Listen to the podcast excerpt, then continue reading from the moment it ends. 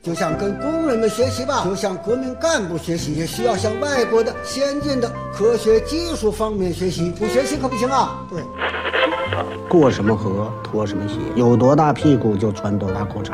来到了香港，我只能抽这种烟。马拉多纳活动范围很大，一会儿是右边，一会儿走到左边。阿根廷的马拉多纳是曲奔的钥匙，所以英格兰。睡不着了，想听电台，听了电台睡不着，睡不着就继续听，继续听，继续睡不着。完了完了完了完了完了！嘿，这里是阳光灿烂咖啡馆，请你喝一杯。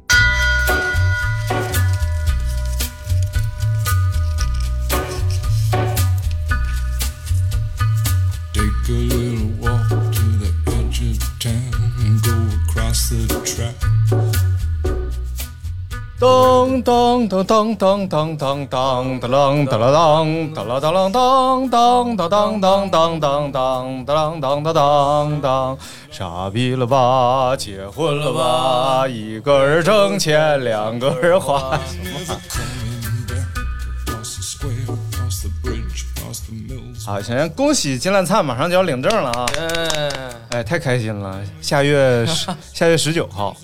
十九号就要和小胡步入爱情的坟墓、婚姻的殿堂啊，对对对对对对，挺好挺好挺好啊！挺好，挺好，挺好。是为什么想不开要结婚？开心啊啊！没有没有，我俩在一起好多年了嘛。多少年？还没咱俩在一起时间长，你也没寻思跟我结个婚啊？这法律也不允许啊。多少？你俩是我看啊，一七年认，一六年，一六年啊，一六年，一五年认识啊，咱俩一五年就认识了。我的妈呀，咱俩掰了吧？都这么长时间了。啊，认识没必要，没必要哈。确实有几年了，四五年了。啊，四五年了。所以你俩现在从现在开始算啊，结婚四年啊，不是认识四年，好了四年，嗯，一认识就是对象，是是这意思吧？不不，认识早就认识哦啊，小时候就认识。从四年前开始处对象，对对对对对。然后今年结婚，啊，明年第五年，后年第六，不不，今年就第五一六一七一八一九二零。二零第五年啊，对，二一第六年，对对对，二二七年之痒，对对对啊，也就是先结婚，然后再养，对对，哎然后再刺挠，刺挠刺挠哎。刺挠就得挠。今天刘台长不在啊，啊，对，刘台长每逢周末台长忙，哦。对，呃，洗碗做咖啡要上房，所以就是录音就不把台长叫，就是省得台长就是就累的叫娘啊，就是这哎样。呀，优秀优秀优优优秀秀，优 优秀秀 啊！今天我们要跟大家聊聊减肥，哎呀，一个痛苦的话题，就是因为呃，金老师最近也在减肥当中嘛，然后并且是非常不见成效。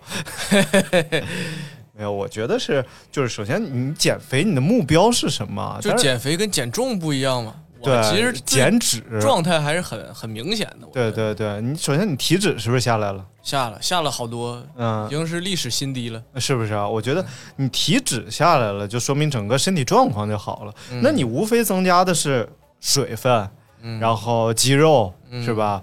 你骨骼是不长了，就毕竟岁数到这儿了。嗯，那也没准儿啊，啊，补补补钙，骨骨头变粗了，是不是？我觉得都是这方面而且的增加脚，变大了，哎是吗？嗯还，有这这个感觉我哪知道？就反正是现在四三的鞋就就穿不进去了。啊，就就还得往大里穿了呗。嗯，对，可以可以，因为金老师最近可以先分享一下你的这个减肥心路历程嘛，因为你是什么时候开始讲？开始减？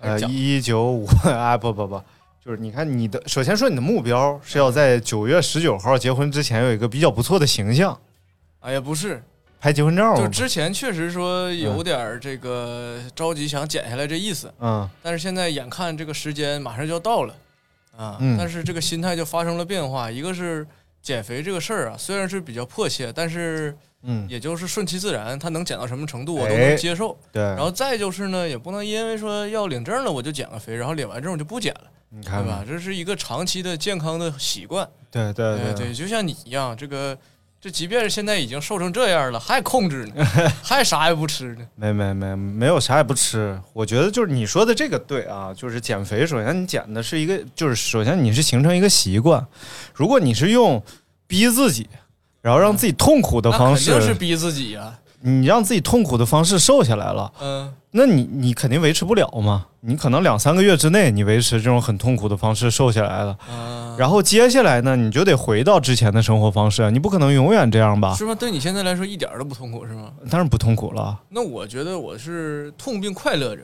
嗯，就是我觉得运动的过程嗯嗯你要突破自己，你你肯定你要说跑步肯定是会有痛痛苦的，对对但是跑完了又很爽，你就接受自己的痛苦的成就感啊，你要我以为你说的是吃呢啊，啊。吃那可能相对来说，我本身就没有什么事，就是要吃这要吃这啊。那欲望，对对对，因为我是我们从几方面开始说吧，嗯。这个咱们捋的顺一点啊。首先是从这个怎么样能瘦啊，就是这个道理上为什么人会瘦，为咱们先从道理上说，因为它不公嘛，苍天不公啊。哎，就是理论上为什么人能瘦。接着呢，我们就说说怎么吃，因为七分吃三分练，对不对？嗯？然后最后咱们讲怎么练。啊，咱们先从道理上说，这个人怎么能瘦啊？咱们先从前提上说一说人为什么能胖。呃啊，对，啊，对，这个这个太容易了，尤其是对于我我们中国人来说，不，但我可能我觉得可能对你来说，你也没有胖到那么狠的一个状态。我靠，我最胖的时候跟你现在一样、啊，不不，你胖无外乎就是因为喝酒还吃，啊，抽烟喝酒吃吃这个不忌口。嗯，哎哎，挺押韵啊，对对对对对，但是我不一样，嗯，我们家我爸我奶就是全家都胖啊啊，就不管是我爸这一支儿还是我妈那一支儿，家里全是胖子，啊，然后就导致我这个基因非常的胖啊，我喝水都吸收贼好。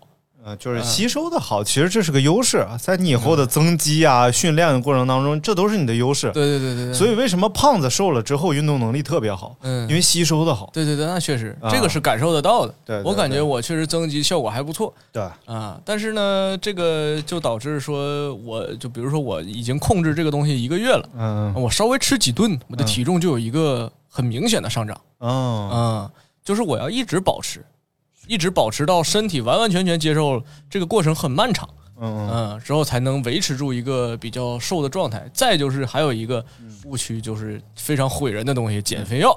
嗯嗯嗯，对对对，这个你是不是之之之前知道我吃减肥药？啊，我知道你吃，啊？对啊，减肥药这个东西无外乎两种，嗯。一种是让你身体极度亢奋啊。啊，，就是咖啡因，对对对对，咖啡因系的还可能比咖啡因更狠一点的，嗯。让你二十四小时保持一个很高的心率，很高的代谢，导致当时的状态是整个人脱水，极其脱水嗯。啊、然后每一天都在肉眼可见的速度掉体重，嗯，然后他先掉肌肉，嗯。掉完了肌肉再掉脂肪。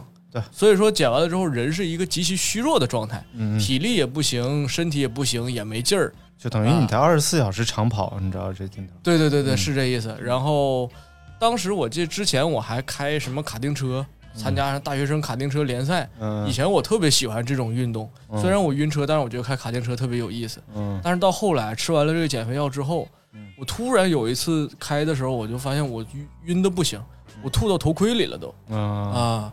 然后我就是这身体，头盔。对对对，嗯吐到头盔就是一点点对啊，但是也是吐出来了，就实在是坚持不住给头盔。灌满了，嗯 啊啊，你继续，反正就是就是挺恶心的嘛。嗯然后我突然一说，我身体怎么了？这是嗯啊，然后也发晕什么的。然后减肥药另外一种呢，其实相对来说还比这个健康一点，就是泻药方向的嗯啊，让你不停的拉。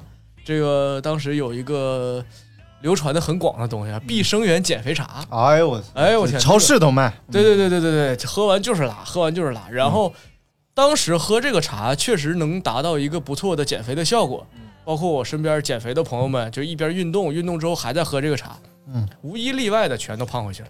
嗯。啊、就是减肥药这个东西，百害而无一利，对。基本上是反弹率，我觉得在百分之九十以上，除非你极度自律，减下来之后你疯狂的训练，但是当你减下来之后，你是没有那个体力进行疯狂训练的。对对对，训练是需要有能量的，但是他帮你把能量消耗了。这就是个饮鸩止渴。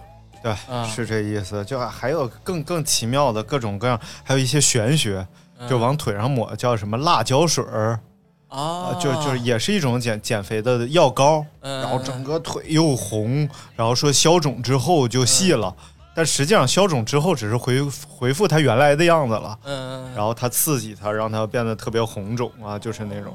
就反正挺可怕的。啊这种这种我还是尝试过很多。我妈领我去拔罐减肥、哎呦，针灸减肥、哎呦按摩减肥，呃都尝试过。咱们讲讲这个减肥的原理啊，嗯就原理特别简单，不管是除了那些玄学的东西啊，玄学东西咱就解释不了了，可能它它有一些玄学的方法把你减了，然后真真有吗？不就是合理的方，法他这边按按，比如说这边给你拔罐，嗯那边让你控制饮食。啊，对对，但是你控制饮食，你不拔罐，你不也瘦吗？是这意思。所以呢，其实就是，呃，源头和流向叫结缘开流。嗯其实减肥药也是这道理，嗯少吃，嗯然后多消耗。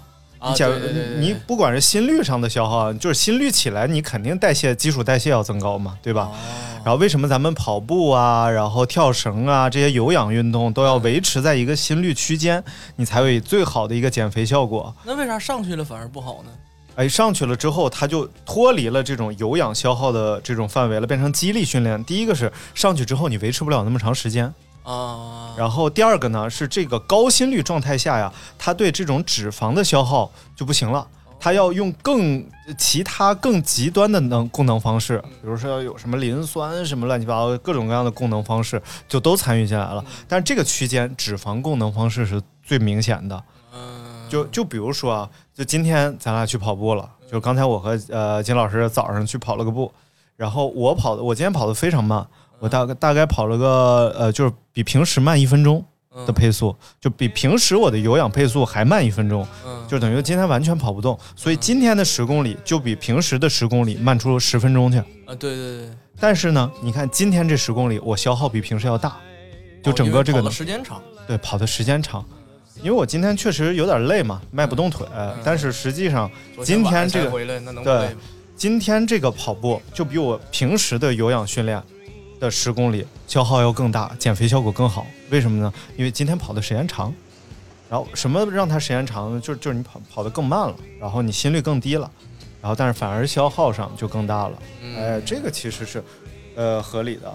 合理合理。然后你看，首先源头上你少摄入，嗯然后少摄啊，少摄啊少不可能多摄呢，能减啊，不是少源头上你少吃，嗯然后尽头上你多消耗。嗯那么消耗正常，我们作为人类啊，嗯除了用拉和拔高心率的方式，我们的消耗就是第一是基础代谢。嗯，什么叫基础代谢？就是你坐这儿狗屁不干，就每天你就床上一维持生命，往床上，其实这个是就是对一般人来讲，这个是最大的。嗯，就是可能像我这个体重的话，我这个肌肉量可能这是按体重来的吗？按肌肉量，按肌肉量来的，因为肌肉在你身体里消耗是最大的。啊，然后肌肉量，我可能我这个体重肌肉量消耗可能是一千六七百啊，然后大概这大卡每天。嗯然后实际上你要想运动消耗一千六七百大卡，嗯，你至那少就累死了，怎么得跑二十五公里、三十公里，嗯，就可能是这样这样这种情况。所以你看，你本身自己就这么大一个消耗，嗯然后呢，接着呃，还有你日常你得动吧，你不能光躺那儿不动吧，嗯一动就在耗能。你走了两步耗能了，耗能了你上了个厕所耗能了，然后包括你吃饭要消化都在耗能，嗯所以整个你每天的这个能量消耗其实是比较大的。嗯但是为什么我们不是说中国人特别容易胖？有人说吃肉啊什么，其实不是这样的。我们整个亚洲饭嘛，整个亚洲是植食性特别强的一个州，就吃植物吃的特别强的。啊，你看欧洲、美洲，然后他们是肉食性更强的嗯民族，嗯我们就植食性。你想这大米饭，嗯你就吃点吃点肉，饺子、包子，你都得包在植物里边儿，你得跟韭菜什么的混在一块儿。我们很少有这种那香啊，啊，对啊，我们很少有这种什么，就是整除了像炖个肉、红烧肉这种，我们就叫硬菜了。嗯，但是人家日常就是大牛排，嗯是？吧？什么什么什么战斧牛排，什么这牛排那，啊就是大块肉往进塞。对对对对对，所以其实问题不出在肉上，嗯甚至不出在主食上。有些人他控主食控的太严格了。嗯主食一会儿我们再讲啊。其实我觉得对于我，尤其是我们就是中餐来讲，问题出在油上。哦，就实际上油脂的能量是特别高的。嗯我们几个蛋白质，嗯然后脂呃油脂啊，嗯然后就是这种嗯、还还有糖糖类，就是主食类，嗯这些都是能给我们供能的嘛。嗯但实际上油脂的能量应该是最高的。我像我们，但凡你就说我我减肥我就吃青菜，嗯，青菜它一炒出来，实际上它比你来一盘什么水煮鸡胸热量还要高。它可能比你来一盘酱牛肉热量还要高，因为它嗯用整个用油把它炒出来的嘛，什么嗯什么油爆这个菜油，对，所以其实我觉得问题主要出在炒这这个烹饪方式上。哦，所以其实我现在就是什么都吃，但是尽量规避吃炒菜。而不不是说大家要这样啊，我觉得就是如果你近期对体重有一个要求要控制一下的话，你可以不吃炒菜，你试试。然后第二个比较严重的就是我们主食摄入过量。嗯啊，主食的话就是有一个比较简单，我健身教练告诉我的，就是一拳头。嗯，呃，比如说米饭，今天我就吃一拳。一拳头那不就一小碗吗？哎，对，那那完全不够塞牙缝的呀。嗯、这就这就是一个问题。你看，像米饭，尤其是精米精面吧，嗯精米精面其实它会直接带来的结果就是我们血糖飙升，嗯，然后我们迅速这个像像胰岛升糖啊，对对对对对，就升糖太太猛了。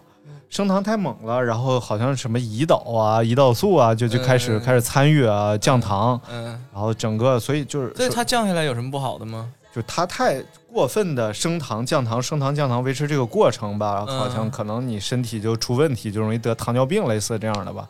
这样啊，然后再一个就是你这个胰腺太积极的降糖的话，对于咱们这种喜欢跑步来说，它并不是个好事儿，嗯因为你要维持一个比较高的血糖，让你自己能够跑步，因为跑步主要功能方式是血糖嘛，长跑。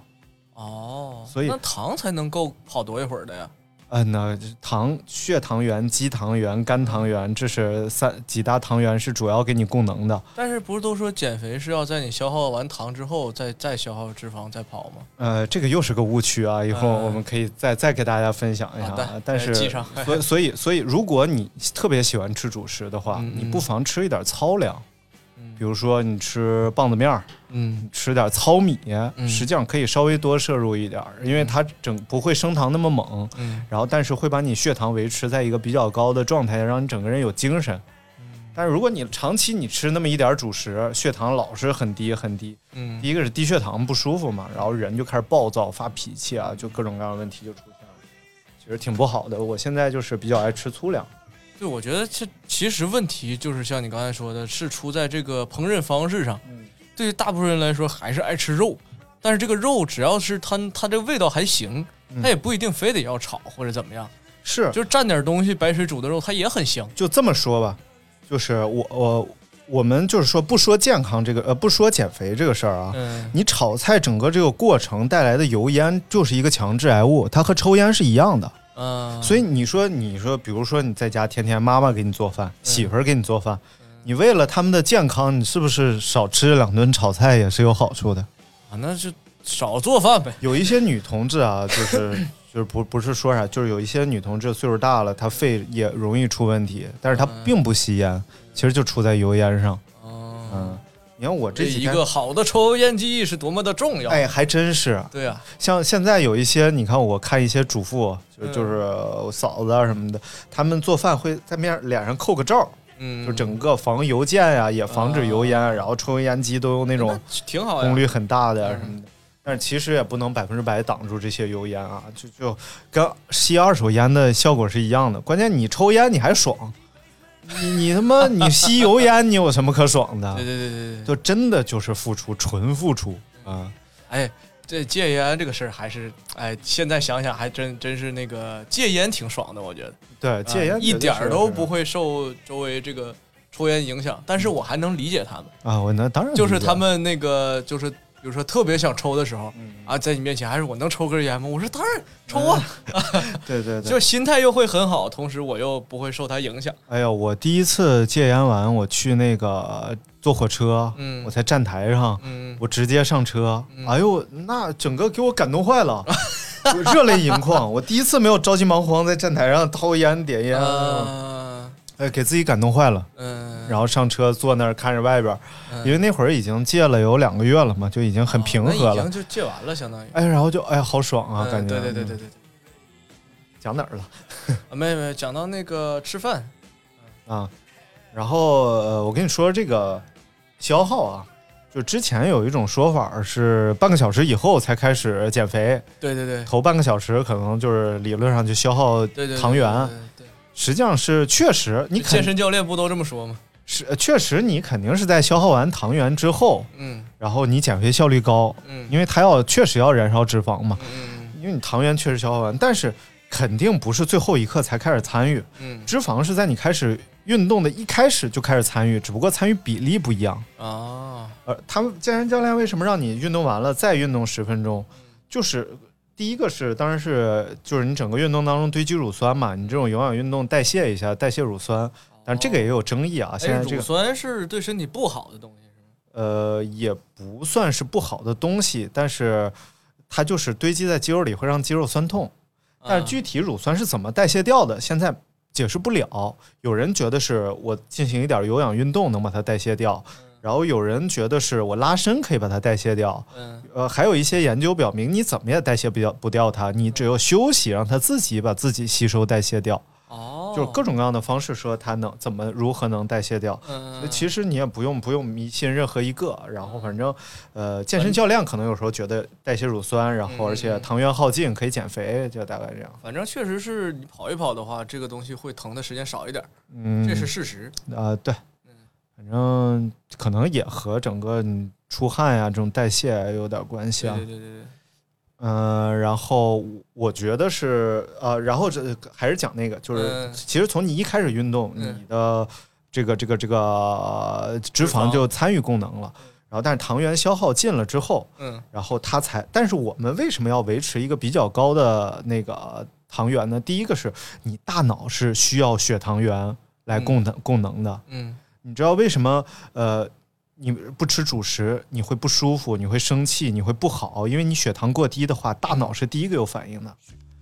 大脑它每天耗能占你全天耗能的应该是百分之七吧，啊，也它比任何一种动物都高。就是我们的大脑是能耗巨高的一个东西，这就是为什么我们最后就是在进化的过程当中，这就是他们说那个，你老不吃米饭，你就傻了。对对对对，是这样的。其实是你老不吃主食，你血糖太低，嗯你就傻。为什么晕？嗯你不是别的，你不是别的方面，就是血糖一对对低，你先晕，然后接着才是四肢无力啊什么的。嗯就首先是头晕，是大脑不干，啊，大脑是你的总控，他感觉到危机感了。嗯我们之所以在进化当中最后变得很牛逼，因为我们在肌肉和大脑上，啊，我们在肌肉和大脑上选择了大脑，就是因为大脑这个东西能耗实在太高了，嗯所以为什么你看呃狗啊，然后那些什么豹子呀、什么的，它没有每天肌肉训练啊，没有每天练啊，咔咔，但是你去摸它们的肌肉量都非常好。呃，为什么？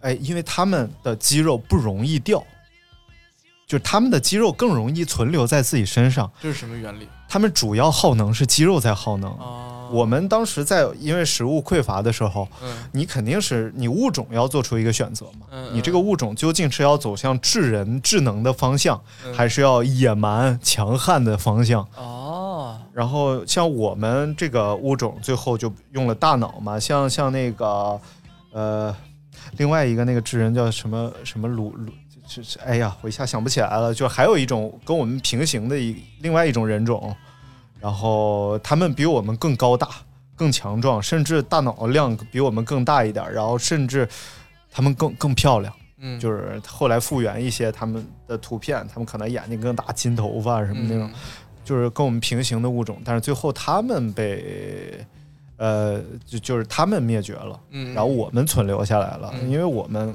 选择了智慧，我们选择了给大脑来供能，而不是维持肌肉，嗯。然后所以我们就会在长时间有氧运动或者你食物短缺的情况下，率先选择牺牲肌肉。哦，啊，健身教练动不动是就我得吃，要不我掉肌肉，对对对，我不能长长跑，要不我掉肌肉。但是动物为什么不会？你看马长距离能力多强，从来没看马掉肌肉了。啊，然后，呃所以其实就是我们选择了 因为网上每天都在踏马，踏马了。嗯，其实这个挺有意思的，这就是我们我们大脑。首先，你维持血糖，嗯你要维持大脑的运转，嗯你心情才会好，你思维才会活跃。嗯然后第二个呢，嗯你这种长距离运动，呃这个血氧参与是最明显的，就是你可能你很长一段距离之内，你都要依靠这个血氧，所以你要想成绩好、进步，你要想得到心肺功能锻炼，你必须依靠你的血氧，你不能老依靠脂肪。你老依靠脂肪，那你一脂肪功能你只供不了多长时间呀？嗯供不了多长时间，它得分解功能，分解功能它效率不高。嗯它然后血血糖是直接供供供供供就这样来了啊。所以呢，就是整个过程当中，你一定要维持好自己的血糖，所以嗯多吃粗粮对于哎跑者来说。那所以咱们在跑的过程当中会出现，比如说，呃，咱们就是一个匀速跑啊，嗯比如说一开始第一个阶段跑的比较累，嗯然后你同样是维持匀速的状态，第二个阶段就会稍微轻松一点，然后就就就就相当于说这个这股劲儿缓过来了，嗯，然后你就又有劲儿了。那这个时候是不是就是消耗了脂肪呃，并不是。啊？并不是啊，其实你说的这种情况下，以你现在的跑量来说，基本上应该是主要原因是因为你没有活动开身体。嗯就是为什么你嗯职业运动员在比赛之前啊，都要进行一个比较长时间训，正常训练之前都要有一个长时间热身，嗯，十几分钟、二十分钟，甚至半个小时那么长时间热热身呢？对，你要把自己整个各个关节活动开，嗯然后关节都要润滑，然后嗯它它的舒张能力就好，而且你得激活自己的身体肌肉。嗯，为什么要拍一拍腿啊，拍一拍肌肉？你要激活它，让它知道要开始运动了。啊？所以你会你省略了热身这个步骤之后，嗯就会导致你前两公里变成了热身。你可能两公里之后，你整个身体活动度打开了，打开，对，然后你发现你提速了，然后你状态好了，对对对，然后慢慢状态好了，眼睛都睁大了。对，所以其实是你你训练效果不好，是因为你忽略了前面热身的过程。如果你把前面的热身加上，然后做一些动态的拉伸呐、嗯然后做一些呃一些关节的活动啊，增加一下活动度啊，那可能在你跑的时候就会呃更舒展，更更更快进入状态一点。热身比拉伸重要，嗯，对对，因为拉伸这东西也存疑，嗯，就热身是没有人有疑问的，热身就是运动的人都热身，必热身。都热身，就是减少伤病，嗯然后提高这个身体活动度，增加运动表现，都热身。嗯但是拉伸并不是每个人都拉伸，职业运动员都有不拉伸的。嗯就拉伸，有有一些研究表明它起不到任何作用，嗯它只是浪费了你的时间。当然，如果你觉得很舒服，你就去拉；但但是你觉得不舒服，你就不用拉伸，或者你觉得怎么样就不用拉伸。我去年我一直坚持拉伸，嗯没发生什么。嗯我今年一直都没拉伸，嗯也没发生什么，嗯，就是一切都很自然。有时候我也拉一拉，就是你感觉可能活动度不行了，嗯拽一拽、抻一抻，感觉很舒服，那你就拉拉伸。哎，但是就之前咱俩说那个嗯粘连的问题，筋膜粘连嗯嗯。啊，那这个时候不就是拉伸就有好处了吗？呃，这个拉伸解决不了筋膜粘连的问题。啊，是吧？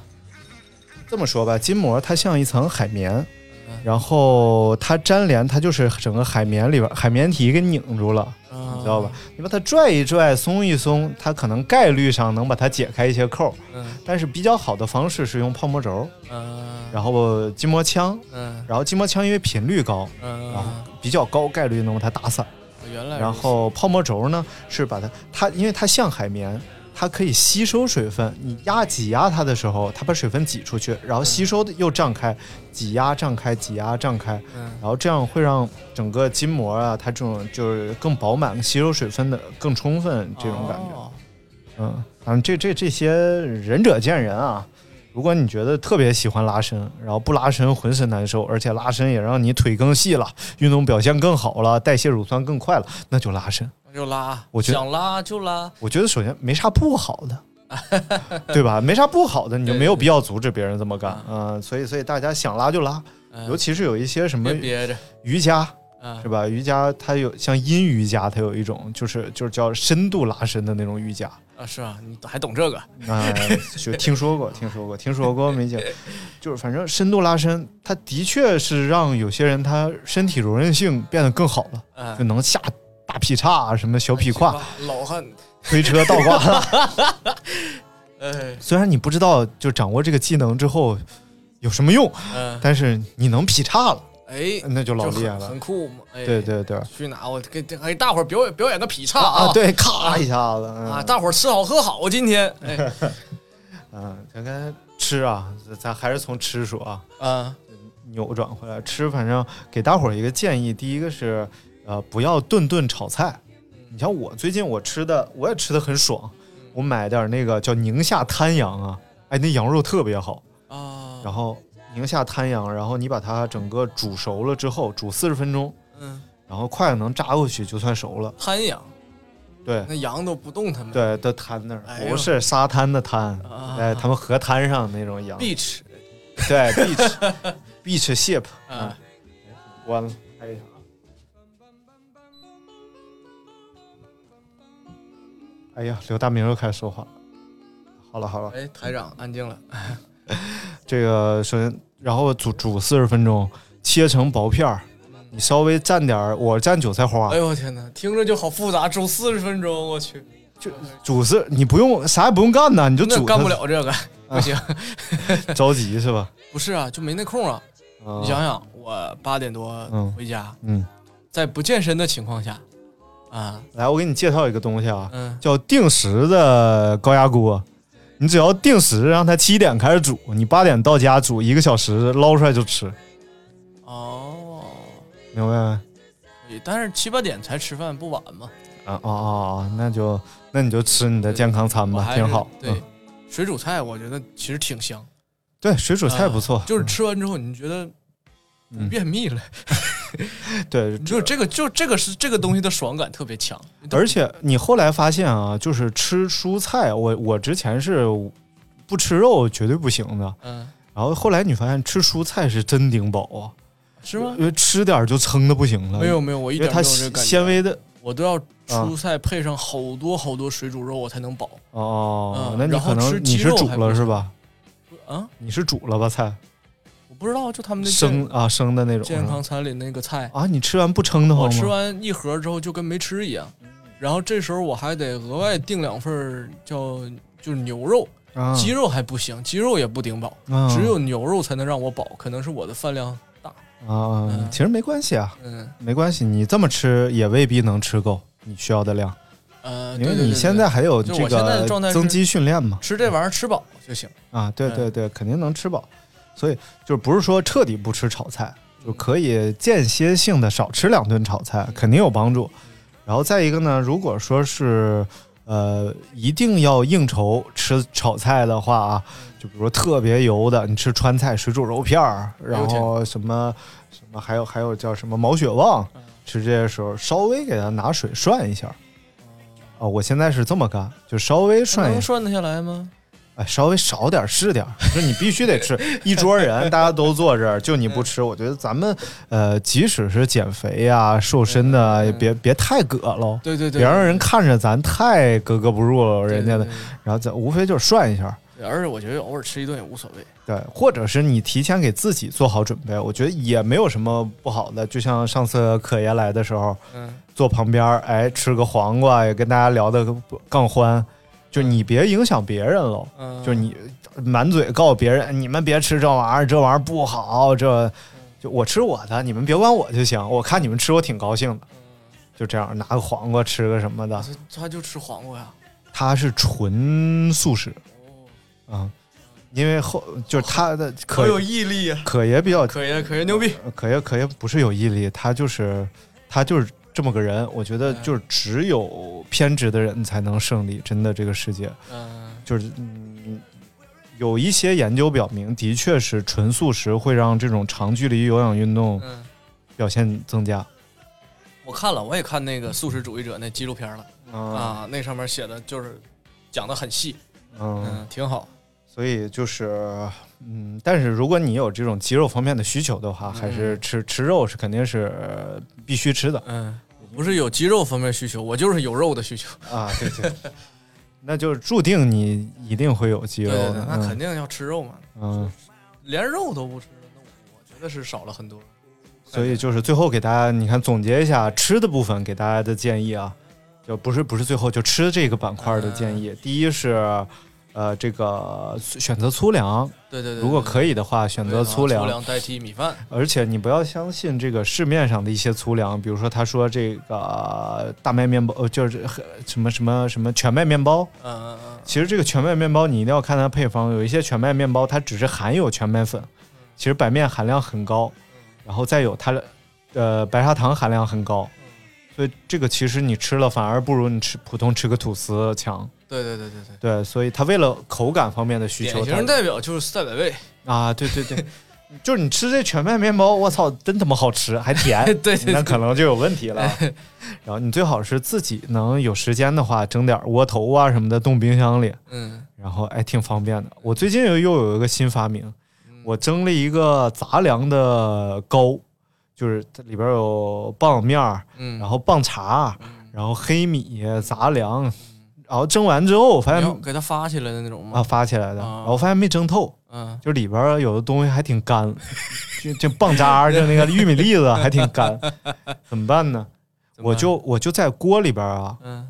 熬这个玩意儿，就每次我拿两块放在水里熬，嗯。然后水里熬化了之后，特别像那个芝麻糊，嗯就整个那个糊状的把它熬成，嗯，然后而且你是哎呀挺好喝的，我是稍微加点盐，然后能吃吗？这玩意儿啊贼好吃，听着挺狠啊就就是其实就是一个杂粮的一个糊。啊！对对对，然后你把它，我我又往里边加点，比如说切了点葱花，嗯撒撒点盐，咔咔一吃，挺好吃。哦然后你也可以稍微加点蔗美食发。明家，哎对我现在就吃这玩意儿，哎，我觉得味道不错，就有点像糊糊，啊嗯，就是棒碴粥那你还是。动手能力很强啊。啊像我的话，可能就买现成的玉米，一买买一箱，啊，然后回来一次一次蒸两根儿，一次蒸两根儿。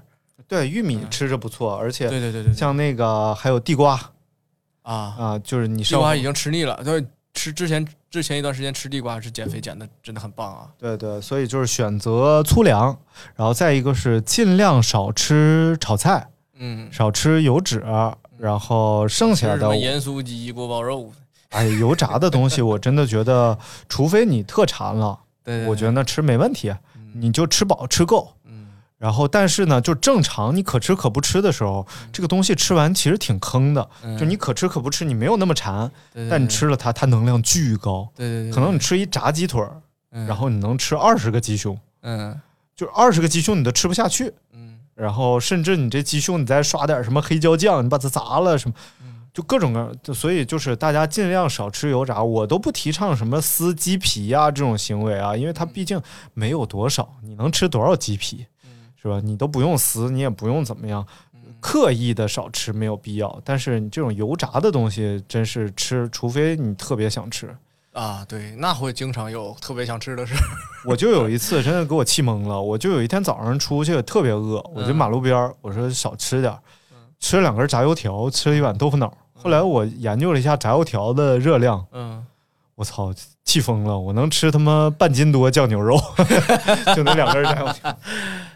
油条是真，油条油饼儿真是，嗯。你又没觉得它有多好吃，对，然后它还哎呀，热量还巨高，所以而且吃不饱。你明明吃别的，就是同样的热量，你吃的巨饱，嗯，甚至你都吃不了，然后你吃它又不饱，哎不香，哎，对，这个时候就不如整点锅包肉呢。就没有必要了。然后最后就是，我觉得习惯上啊，就是我确实之前没有一顿饭不吃撑的，就在特胖的时候，尤其喝酒，啊，就每顿饭吃完都有一种要冒样的感觉，嗯，你才算吃过瘾了，嗯，吃爽了。对对对对，所以其实你多跟自己商量商量，比如说你吃差不多了，你先撂块儿，休息五分钟，哎然后你就不想吃了。哎，真的你就不想吃了 对对对啊，你就觉得哦原来这样是饱啊。对，因为它滞后的有那个饱腹感嘛。对，其实这也是一种我们身体的保护机制。如果这个饱腹感来得太明显的话呢，就是我们就不容易贮藏那么多能量。就整个我们人体就是一个贮藏能量的东西。为啥减肥难，增肥容易？所以其实啊，当然也不一定啊。像艾德民这样的，就爱谁谁这样的，就增肥巨难。嗯，所以就是嗯我觉得，我觉得还有我就是我避免不了的是那个嗯小胡特别爱吃火锅类的东西，我觉得没问题啊。你就是鸳鸯锅，然后你吃清不鸳鸯锅了，就是那什么呷哺，你自己吃我看着啊。啊。我觉得你就是带一份火锅太容易解决了，就是你吃生的，他煮着吃。嗯豆腐可以生吃吧，菜你选那种能吃的菜叶子，然后最后调料你不要用芝麻酱，比如说你用什么海鲜酱油啊什么的，然后稍微蘸一蘸，甚至都不蘸，或者要一盘黄瓜，要西红柿，你就吃生的，然后让它吃熟的，然后最后肉的话你稍微水煮一下，你吃一下就行了。我觉得这就也很香，也对很香对对对对，我就不用这么复杂。我觉得我现在的观点是属于，比如说你要以半个月或者一个月为单位，嗯这一个月的状态，嗯你是可能给自己定三个等级，是就是普通，然后中等，然后和强度，嗯然后自己每次维持在一个中等减肥的状态，以月为单位，这个月的总减肥量是处于一个中等状态，那就可以。嗯中间比如说吃两顿火锅什么的，那我觉得也不用在意。没错没错，我觉得人你一定要让自己舒服的减肥，这样的话才不会反弹。对对，尤其是应酬时没办法。我我之前每一次减肥都是以这种报复性饮食而结束的，就真的是你就想，就是你总在问自己，现在想也是，你为什么要这样活着？你能一直这么活着吗？你不能，你不能，你就吃吧，怎么活着？就真不吃，哦哦哦你就你就活不了了已经。哦啊！对啊对啊对啊。然后还有像代餐这个东西，嗯我觉得太万恶了，就是吃不饱，嗯然后但是也饿不着，嗯但是在味道上没有任何给你的帮助和加成，它就纯粹是调剂好的一个东西，天天让你灌，很快心态就崩了，而且会心中充满了吃过这个东西呢？啊，吃过还挺贵呢。啊那有啥用吗？这玩意儿就是他把营养给你补充到位了，对，然后你就什么也不用吃了，嗯，然后一天饿得死去活来的。没有，他有一个管理你体重的人，他会每天告诉你到了几点了，你现在可以吃点什么什么，吃点什么什么，嗯你特别不幸福，你知道吗？啊，对然后啊，然后你每天拍吃啥拍给他，嗯像我现在你说自己管理自己的时候，其实特别舒服。嗯就像比如说今天是咱俩去吃了个羊肉汤，也没有负罪感，啊，没有是吧？对，没有负罪感，因为你运动了嘛。对咱俩跑了十公里，吃个羊肉汤，十公里七百大卡，羊肉汤可能四五百大卡。你这样，你还是有一个不会瘦，但也不会胖，嗯你就可以让自己很坦然的吃掉了。嗯然后，但是如果今天呢，比如说我自己，我就要了一份这种菜叶子、嗯牛排，然后鸡鸡胸，我把它吃了，我会特特高兴，也吃饱了，但是我特高兴，我今天又能掉秤了又。减了，啊对，这意思所以我觉得没啥问题，没啥问题。嗯我现在是肌肉掉的比较快，所以呃，但是没关系，我挺挺高兴的，体重低了就可以练一练，给它补回来，不想。没有。我现在想先把体重降下，体重降下来之后，你跑步的时候，你整个这个负荷就小了。哦负荷小了之后，因为跑步它是一个为什么我们对每一个装备的重量都那么在意啊？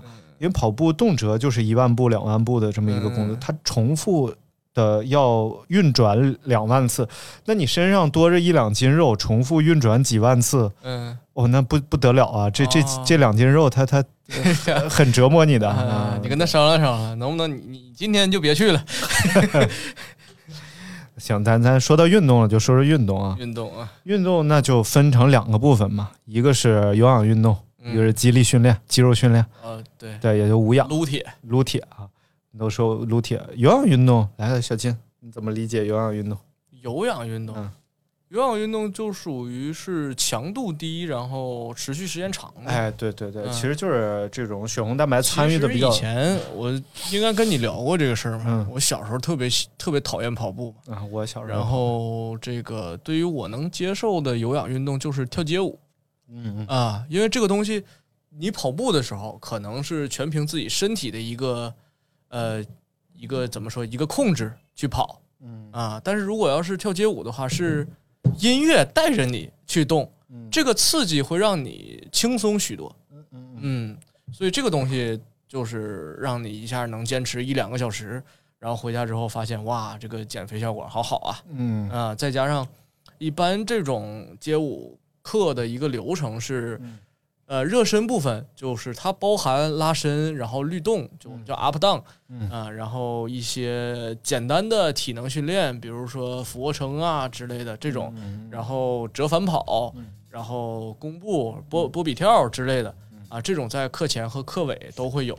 所以说这一节课是就是两个小时的街舞课上下来，你会感觉身体是各式各样的运动都涉猎到了，而且身体状态非常好。嗯，挺好的。我觉得就是这种一定要在有氧运动，有氧运动这个事儿是这样的，呃，你一定要在有氧运动当中找到乐趣，嗯你才能长期坚持一项有氧运动。嗯，他比如说，比如说我就无法在跳绳这个运动当中找到乐趣啊、你知道，我跳绳我就觉得特别乏味无聊，但跑步就不一样，但跑步我又无法在跑步机训练上找到乐趣。嗯然后后来就是你喜欢上跑步之后，你就嗯可以允许自己去跑跑步机了。嗯，我之前跑步机超过五分钟我就要疯了，为什么？就无聊啊。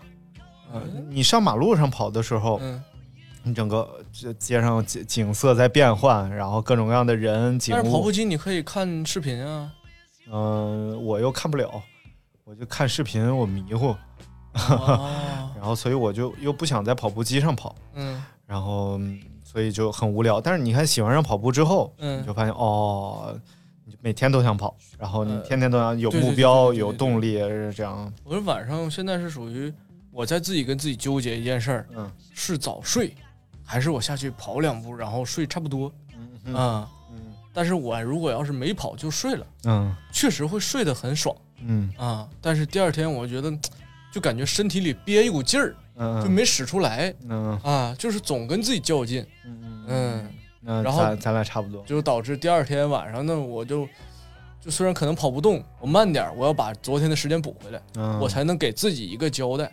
对嗯就是其实也别太较劲，因为你有时候你得这么劝自己，就是你还要跑几十年，嗯，就是你肯定不是在这一天上有什么问题，啊对对对对所以这一天你别要让自己过力受伤，你得不偿失，对对对，或者是你已经有一些伤痛了，你可能要休息两周，休息两周你肯定跑力会下降，你整个人的状态都会下啊对，降。我想起来个什么事儿呢？嗯还是说一下，我看咱们那个听友群里边嘛，嗯有有有几位朋友跑得非常狠嘛。嗯嗯但是前两天我就其实一直有这样的新闻，就是你运动过量，或者是你嗯，一一次性的超出自己之前的状态太多，对，你会导致什么横膈肌溶解，反正这是很危险的事儿，是你得抢救横横纹肌溶解横纹肌对啊，你抢救过去。对，嗯是这样的，就是尤其是这种长距离有氧运动，嗯、就千万不要让自己超量运动，就是你先大概了解一下自己能接受的强度是什么样的，嗯，接着以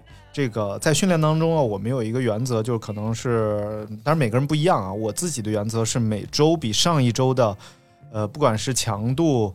然后配速和运动距离都不要超过上一周百分之十，就是就增量不要超过百分之十。比如说上一周我跑了三十公里，我这一周呢我就三十三公里，嗯下一周三十六公里，啊，就是这样，不要超过百分之十。比如说这配速可能是呃六分钟，然后下一周配速呢三六一百八，就可能五分五十，然后就这样，不要突然让自己一下子进步那么多。对对对，而且有时候就自己就觉得痛苦的话，就把这个脚步放缓一点，就不一定非得要进步那么快嘛。而且现在其实有一个误区是什么呢？就是现在由于啊这个互联网啊各方面，我们得到信息太容易了，就导致我们了解了很多关于，比如说，比如说咱俩喜欢跑步，你一下了解了很多关于跑步的东西，很多训练，什么间歇跑啊、节奏跑啊、配速跑啊，这个跑那个跑，你就总想，哎，别人在进行这个训练，我我也来练一个也，尝试一下。这个训练我也来练一个。但是啊，其实我们作为非职业运动员，我们基础都非常差，所以这些训练偶尔有之是可以的，因为它强度很大。但是你要把主要的精力放在给自己打基础上，尤其是像你你二十几、二十七呗，二十七，你看你到你到我这个年龄的时候还有四年，如果你用这四年的时间，你把基础打狠了，等你到三十岁的时候，我那你就老狠了。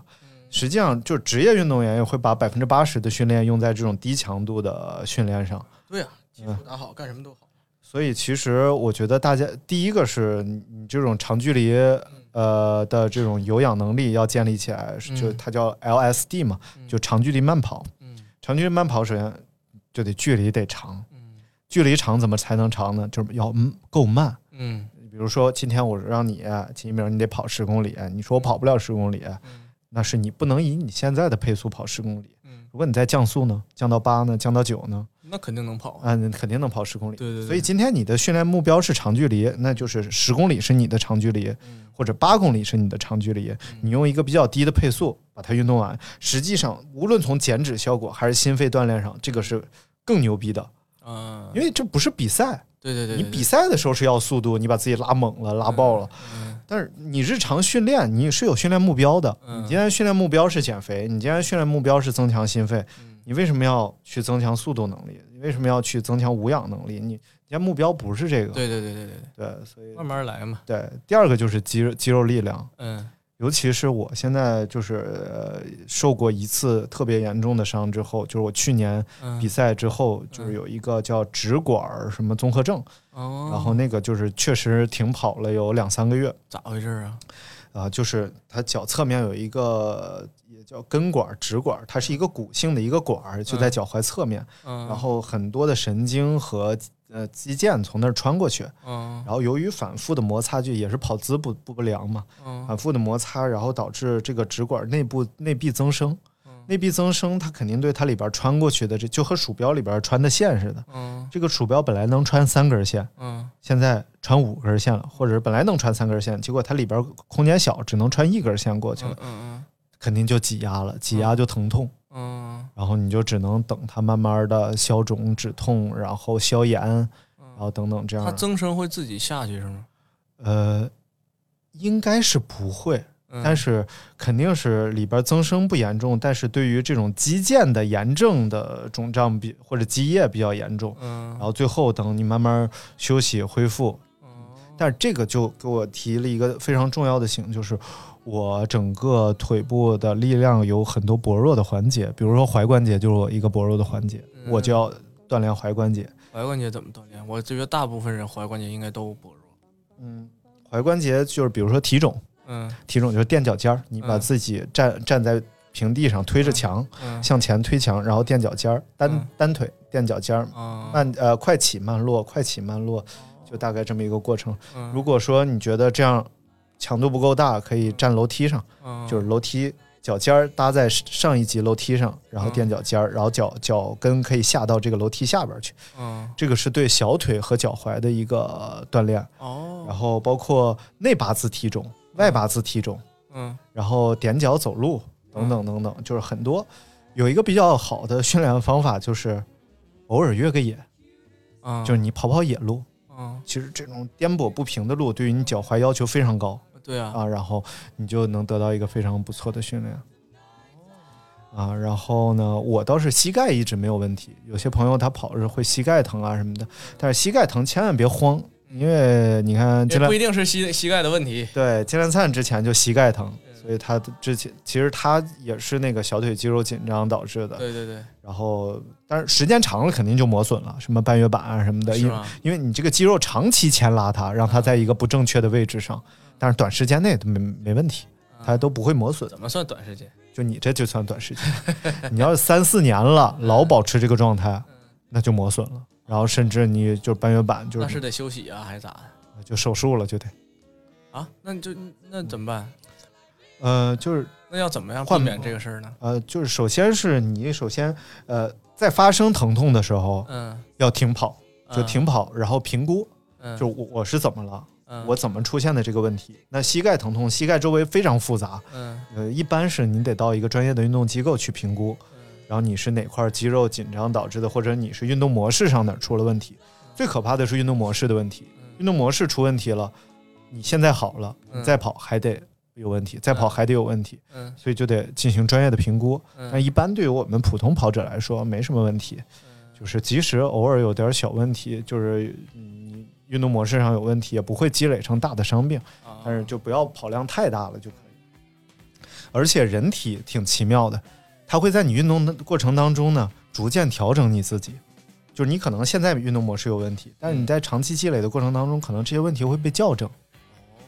因为你要更高效率的跑步，它就要校正你的这些小问题。就但是都是一些轻微的校正，不会说一下子外八字就变成正常足了，呃，就怎么样？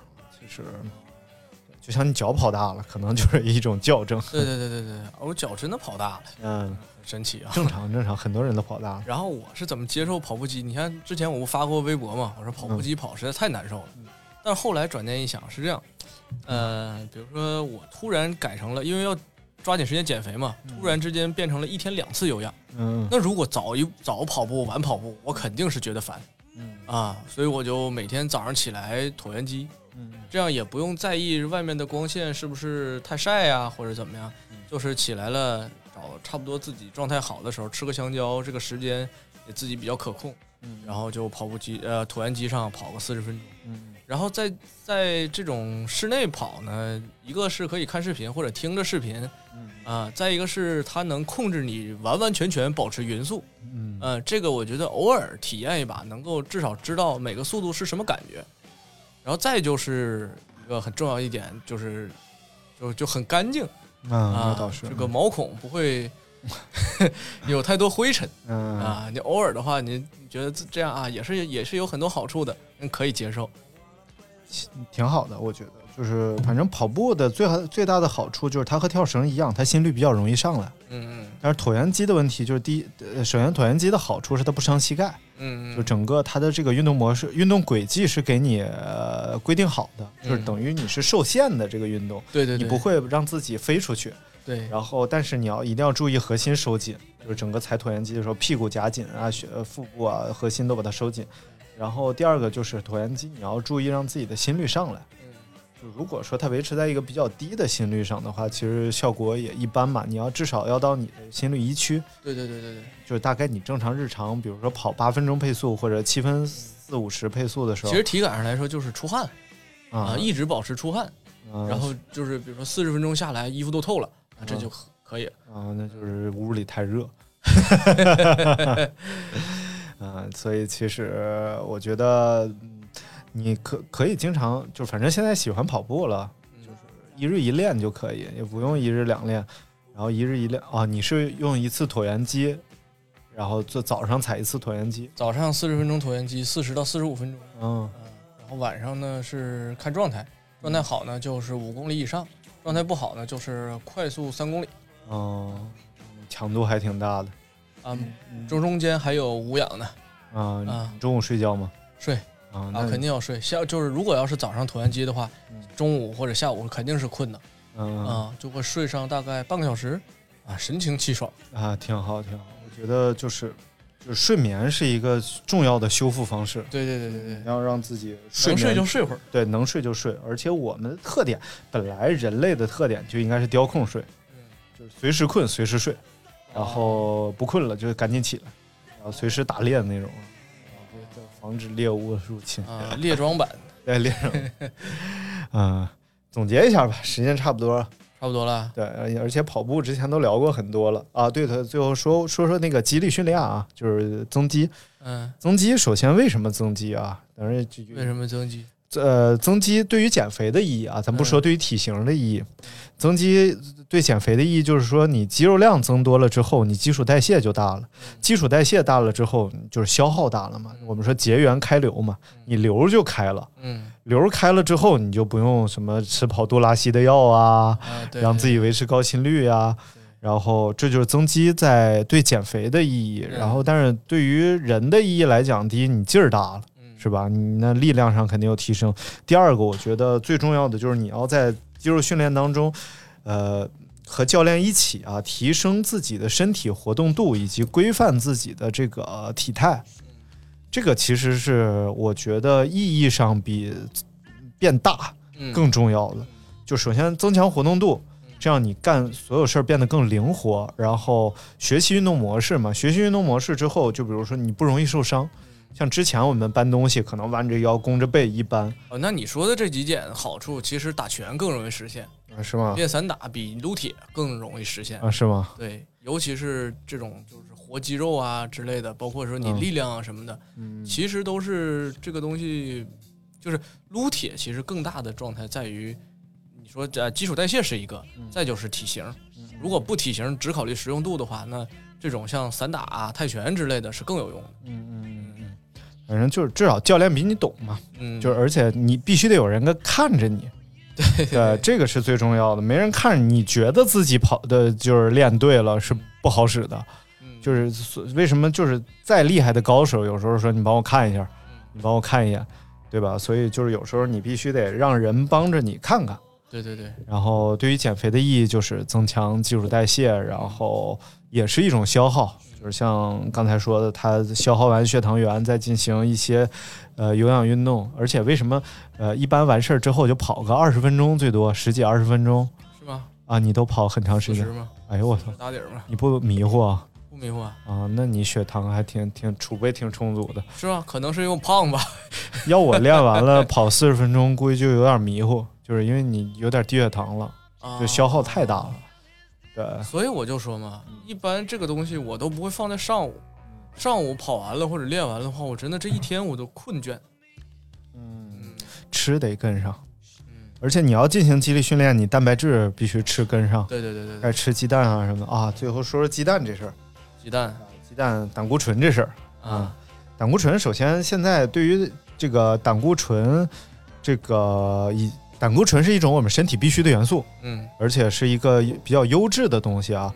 然后再有呢，就是只要你身体健康的情况下，你过量的摄入的胆固醇是可以代谢掉的，嗯，就直接你通过排泄的方式就把它干掉了。嗯所以你多吃几个鸡蛋，并不会让你胆固醇增加。嗯有些之前有些说吃鸡蛋吃超过一个，嗯今天胆固醇我就超量了，嗯，其实不是这样的。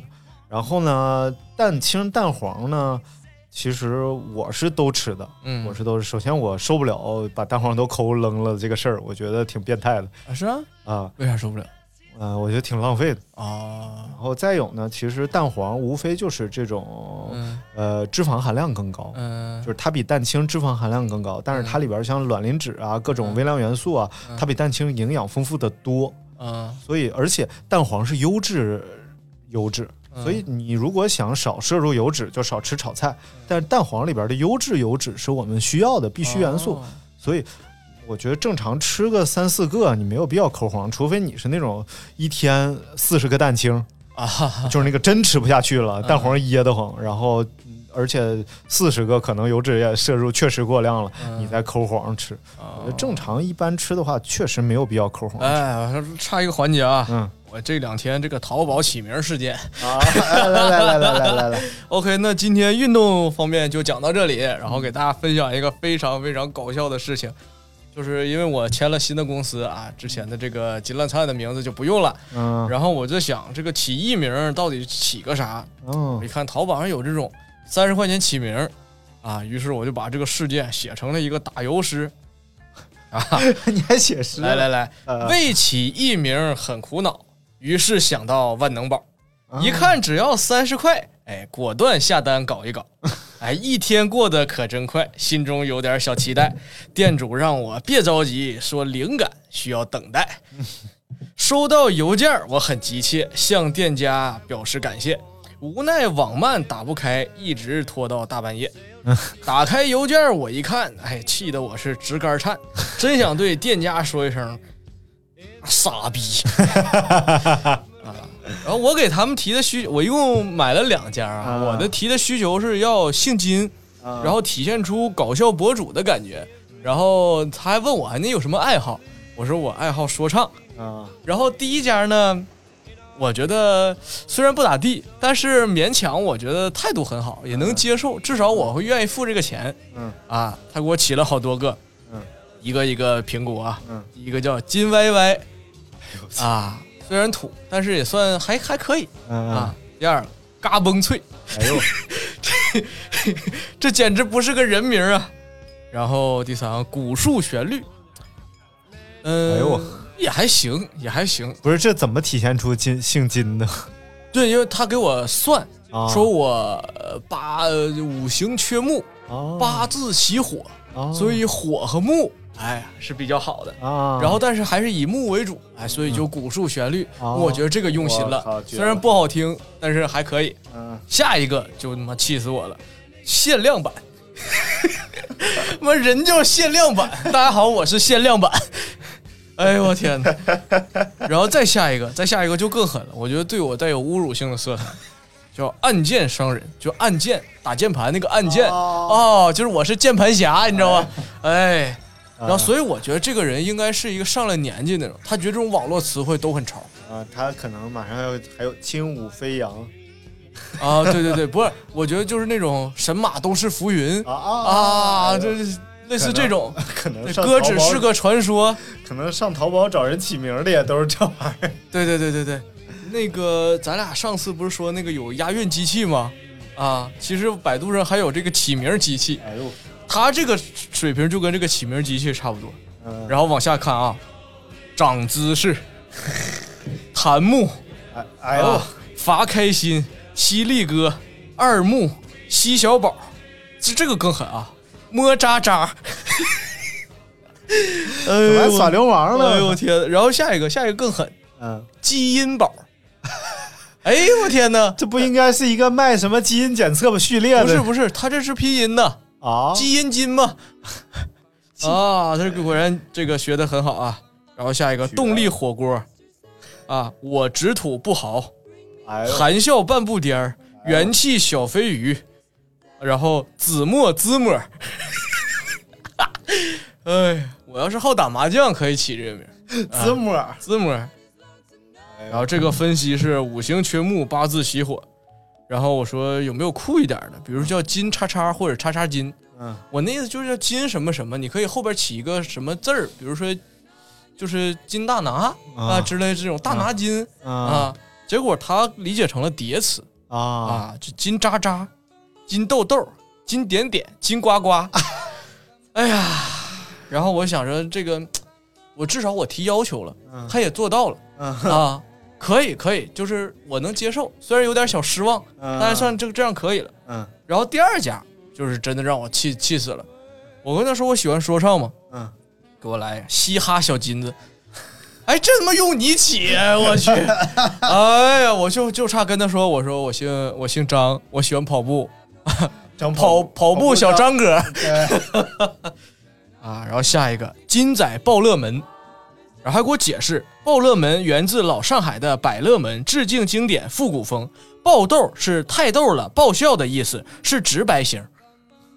哦，原来如此，爆乐门啊。然后下一个，八仙过海底捞，搞笑型，告诉我啊，海底捞致敬经典。哎呦我天哪，绝了！他不仅侮辱了我的人格，还侮辱我的审美，还侮辱了我的智商，还侮辱了你的饭量。哎、啊！所以说这个就还是这个要求啊，姓金搞笑博主，然后就大家有什么艺名可以帮我征集一下。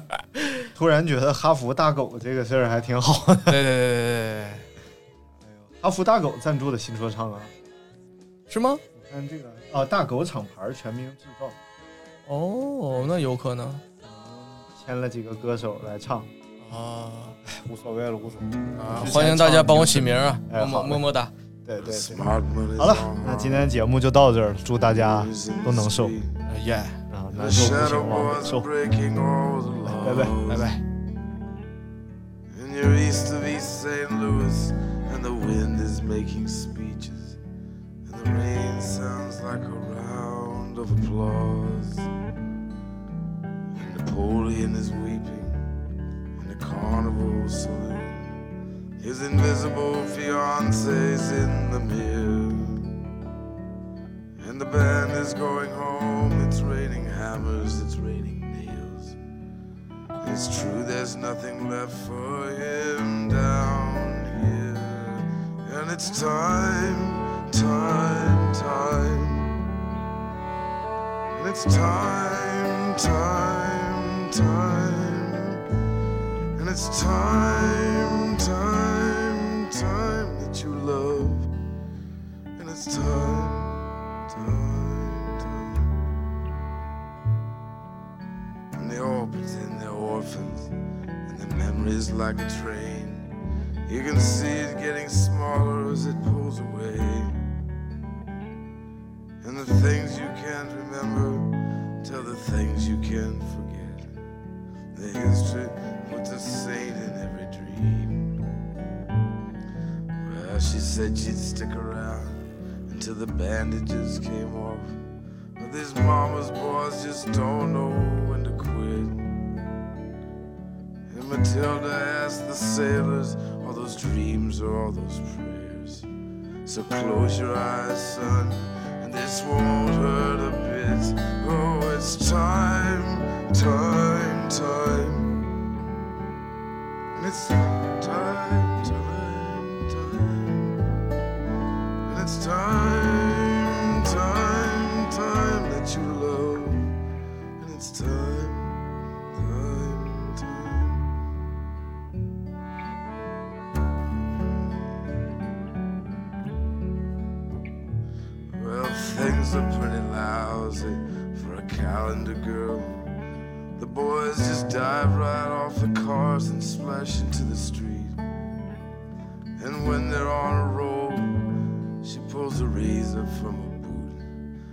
thousand pigeons fall around her feet. So put a candle in the window and a kiss upon his lips as the dish outside the window fills with rain. Just like a stranger.